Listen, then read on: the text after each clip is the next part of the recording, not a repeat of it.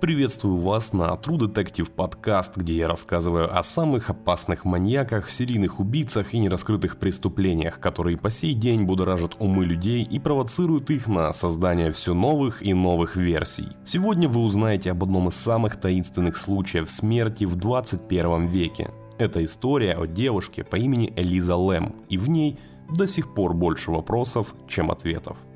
Напомню, что наши аудиодокументалки рекомендуется слушать в наушниках.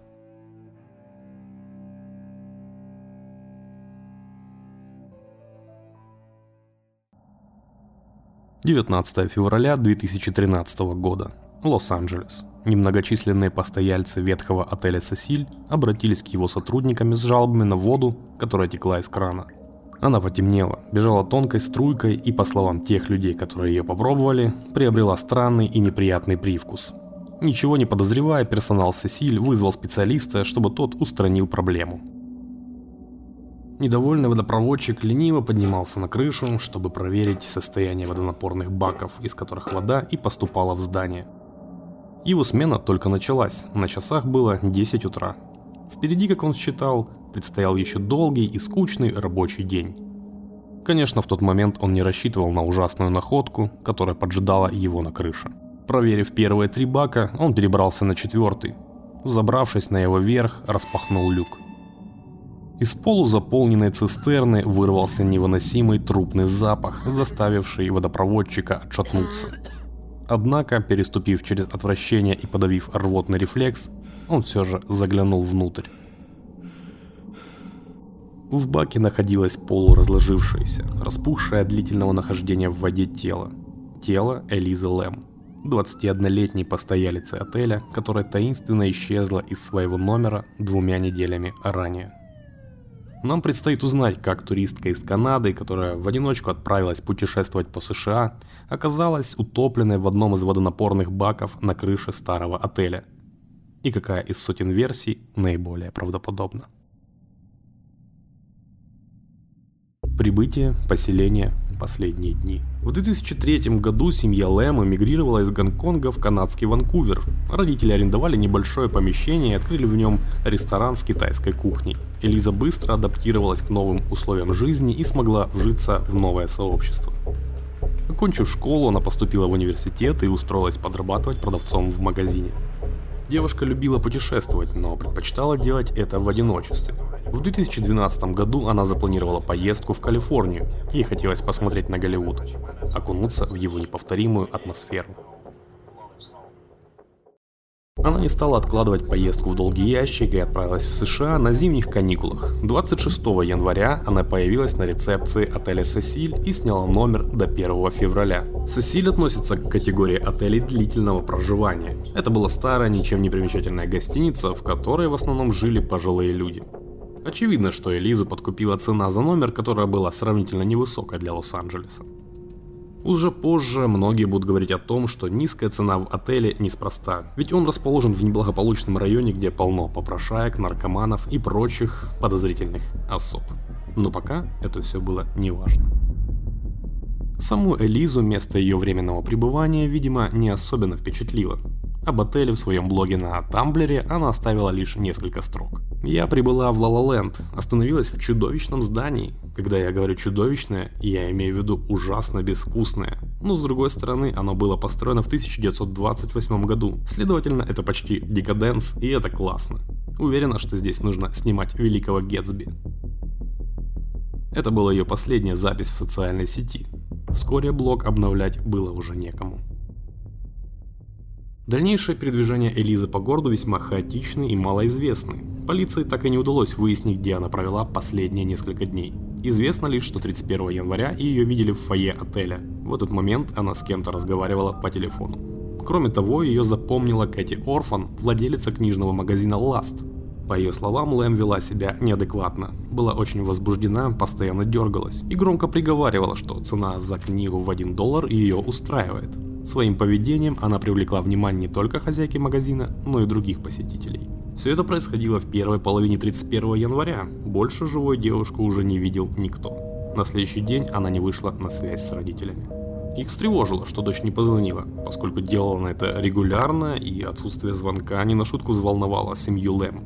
Они связались с рецепцией отеля, где им холодно ответили, что Элиза не продлила проживание и не забрала с номера свои вещи. Поэтому их собрали в ящик, а номер уже сдали другому постояльцу.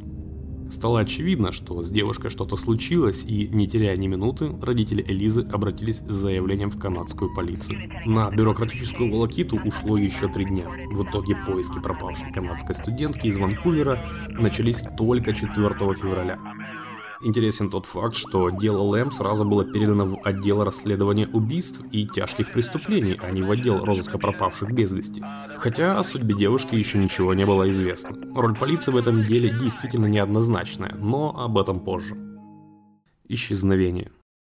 Тем не менее, за расследование взялись двое опытных и известных в городе детектива Уолли Стэннелл и Грегори Стернс.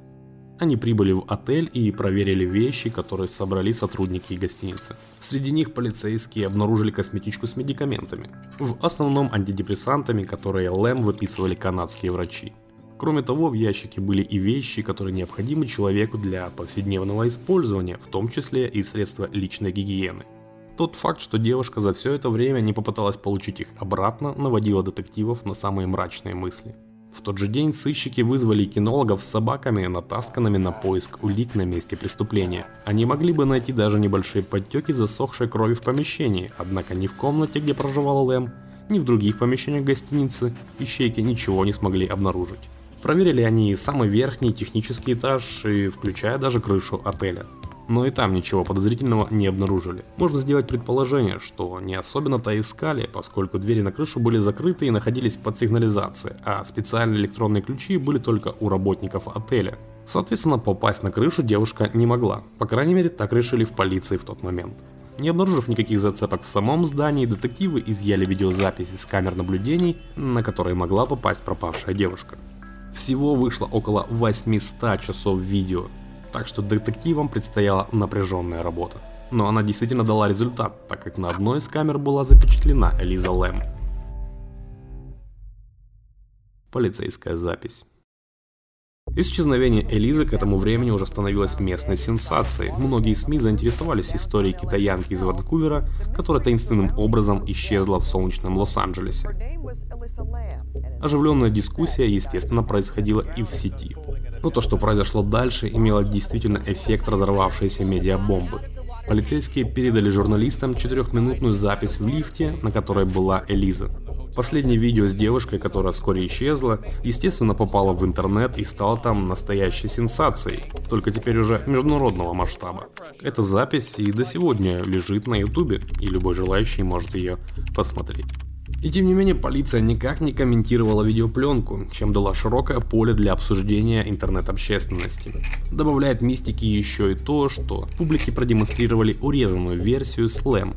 На ней затерты даты и время, вырезаны некоторые куски видео, некоторые моменты замедлены, а некоторые наоборот ускорены. Все это, как объяснили в полиции, сделано в интересах следствия, и тем не менее, пытливые пользователи сети все же обнаружили некую тень человека, который прятался от объектива камеры.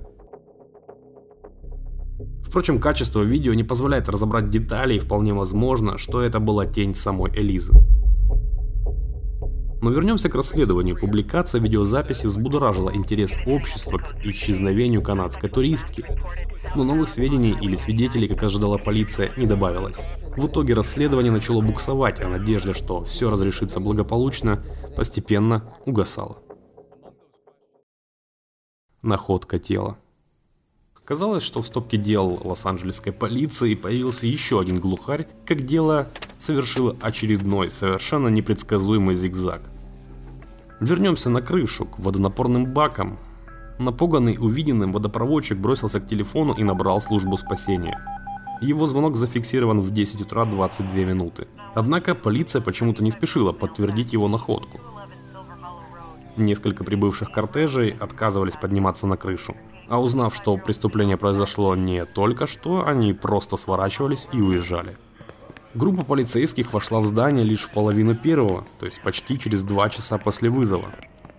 Затем, после проверки, они констатировали, что обнаружено тело женщины, раздувшееся и позеленевшее от длительного нахождения в воде.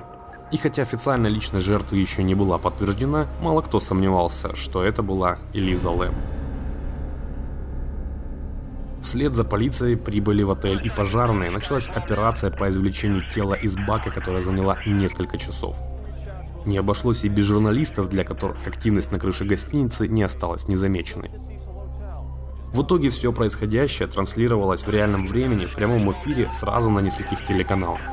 Вокруг отеля кружили вертолеты с операторами. Свои корпункты журналисты развернули и на крышах соседних зданий. Вскоре тело все-таки удалось достать. Его перенесли в специально сооруженный шатер рядом, где эксперты произвели первичный осмотр. Далее труп перевезли в морг, где он был исследован более тщательно и детально. В цистерне также были обнаружены и личные вещи погибшей. Их тоже извлекли и изъяли в качестве вещдоков. Труп. Тщательный осмотр и детальная судмедэкспертиза могли приоткрыть занавесу тьмы над случившимся с Элизой. Со слов одного из них, Марка Шушарда, можно в общих чертах понять, что тело было далеко не в лучшем состоянии, сказалось длительное пребывание трупа в воде. Что, в общем-то, неудивительно, если учесть, что тело Лэм пролежало в баке две с половиной недели. Марк, который проводил осмотр, описал его следующим образом. В 17 часов 21 минуту я приступил к осмотру умершей взрослой женщине, уложенной на спину на анатомическом столе. Тело полностью обнажено, на голове волнистые волосы, темные или черные. Сопровождающая одежда помещена тут же на столе. Тело находилось в выраженной стадии разложения. Наблюдались повреждения лица и вздутие живота, мраморный окрас покровов живота, изменение цвета вплоть до зеленого в области живота и верхней части ног. К моменту вскрытия было полностью снято трупное окоченение, свидетельствует о том, что смерть наступила более 4 суток назад. Кроме того, при небольших усилиях волосы отделялись от головы вместе с кожным покровом. Все это признаки того, что труп подвергся сильному разложению. Это подтверждают и зарисовки, сделанные на анатомической схеме другим экспертом Джейсоном Товаром. Результаты экспертизы оказались также неоднозначными. Анализы показали, что в крови жертвы не было ни алкоголя, ни наркотических средств. Кроме того, не было обнаружено и содержание медикаментов, которые были прописаны Элизе и которые в ее вещах обнаружили копы. Далее никаких насильственных травм, полученных при жизни и угрожавшей этой самой жизни, тоже не было. Кости сустава были целы, гортань цела, следов удушения не было. Отсутствовали также и следы изнасилования, хоть судмедэксперты отметили, что до смерти жертва занималась сексом. Но самое важное в этой экспертизе – легкие. Вскрытие показало, что они не были наполнены водой. Как известно, при утоплении человек рефлекторно делает вдох, который наполняет легкие водой. Другими словами, жертва попала в бак уже без дыхания или без сознания с поверхностным дыханием. Тем не менее, в заключении судмедэкспертизы причиной смерти было указано именно утопление. Подобный вывод, естественно, вызывает множество вопросов. Версии Официальное расследование смерти Элизы Лэм было завершено в июне 2013 года. В нем полиция пришла к заключению, что девушка совершила суицид на крыше злополучного отеля. По их версии, во время пребывания в Лос-Анджелесе у Элизы обострилось биполярное расстройство. Девушка не отдавала себе отчет в происходящем, забралась на крышу и утопилась в баке с водой. Дело закрыто. Даже для тех, кто не особенно разбирается в криминалистике, очевидно, что в этой версии очень много нестыковок и белых пятен. Во-первых, это связано со способом самоубийства. Трудно себе представить, что девушка избрала такой ужасный и медленный способ умереть. Кроме того, самостоятельно утопиться довольно сложно. Инстинкт самосохранения подталкивает человека в последний момент спасти свою жизнь. И если бы Лэм решила свести счеты с жизнью, то у нее для этого был более действенный способ. Она могла просто прыгнуть с крыши. Тем более, что она уже находилась на ней в этот момент. И этим способом пользовались и другие суицидники в этом отеле. И да, таких случаев за свою историю Сесиль знала немало. Во-вторых, версия с резким обострением психологического заболевания маловероятна, так как Элиза находилась под постоянным присмотром своего психотерапевта. И та не выявила никаких аномалий в состоянии девушки. Она была не только не против ее поездок в одиночестве, а наоборот, даже их поддерживала. В-третьих, Лэм в баке была обнаружена полностью обнаженной. По словам экспертов, суицидники, особенно девушки, никогда перед смертью не раздеваются. Это связано с тем, что они не хотели бы, чтобы их разглядывали после смерти. В-четвертых, Элиза не оставила никакой предсмертной записки, никак не объяснила своим близким, почему она приняла решение покончить жизнью. Это тоже большая редкость в случаях с суицидом. При этом ее близкие отмечали, что Элиза никогда даже не разговаривала о своем желании совершить самоубийство, не говоря уже о том, что у нее никогда не было попыток раньше. Ну и наконец самый веский аргумент против официальной версии – легкие. Как я уже говорил, они не были заполнены водой, а значит тело Элизы Лэм оказалось в баке уже после смерти. Неофициальная версия – Пробелы, неточности и недосказанность официальной версии произошедшего стали причиной появления на свет сотен альтернативных вариантов того, что же на самом деле случилось с Элизой Лэм. От самых невероятных, вроде эксперимента правительства США над разумом, в ходе которого Элизе приказали утопиться в баке, или что на самом деле это было тайное жертвоприношение Ордена Иллюминатов, что естественно имеет мало общего с истиной. Наиболее вероятной и правдоподобной кажется другая версия. В отеле Элиза познакомилась с молодым человеком, и между ними завязались романтические отношения. Небольшой курортный роман. И этот человек, судя по всему, был сотрудником гостиницы. Именно этим объясняется тот факт, что он не попал на запись в лифте, где с ним заигрывала Элиза. Он знал расположение камеры и какие из них работают. Это объясняет поведение Лэм в самом лифте. У нее не были галлюцинации, она просто дурачилась с новым знакомым. Роман с сотрудником гостиницы объясняет, как именно Лэм удалось открыть дверь с электронными замками и пробраться на крышу отеля. Ведь у него были ключи. Также становится ясно, зачем она вообще пошла на крышу. Видимо, ее новый знакомый предложил необычно провести время и показать вид на город с высоты 11-этажного здания. И Элиза с радостью согласилась. Уже находясь на крыше, что-то пошло не так. Возможно, это был отказ Элизы от повторного полового акта, или человек, с которым она проводила время, оказался не вполне адекватным. В какой-то момент между ними возникла ссора, и мужчина напал на Лэм. Учитывая телосложение девушки, сделать это было несложно. Он мог провести удушающий захват предплечьем, чем обездвижил свою жертву. Секрет в том, что подобный прием не оставляет на теле жертвы никаких следов. Но он крайне эффективен, человек теряет сознание в течение 30 секунд.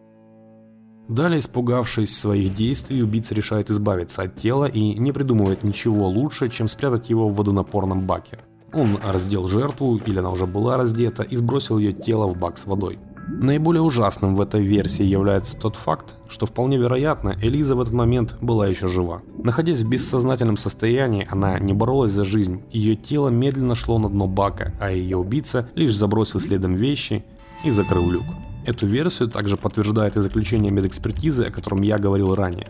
Легкие, в них не было воды потому что девушка была или уже мертва, или без сознания, с поверхностным дыханием. Убийца беспрепятственно покинул крышу, ведь у него, как мы помним, все еще были ключи. Теперь ему оставалось лишь ждать, чем вся эта история закончится.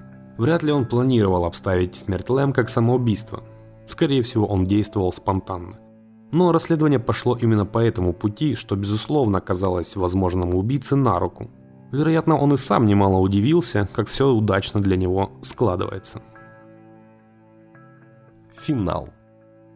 Несмотря на правдоподобность этой версии, все же полиция остановилась на суициде. Дело было закрыто. Но что если они оказались неправы? Это означает, что где-то по нашей планете ходит человек, повинный в смерти молодой девушки и не понесший за это никакого наказания.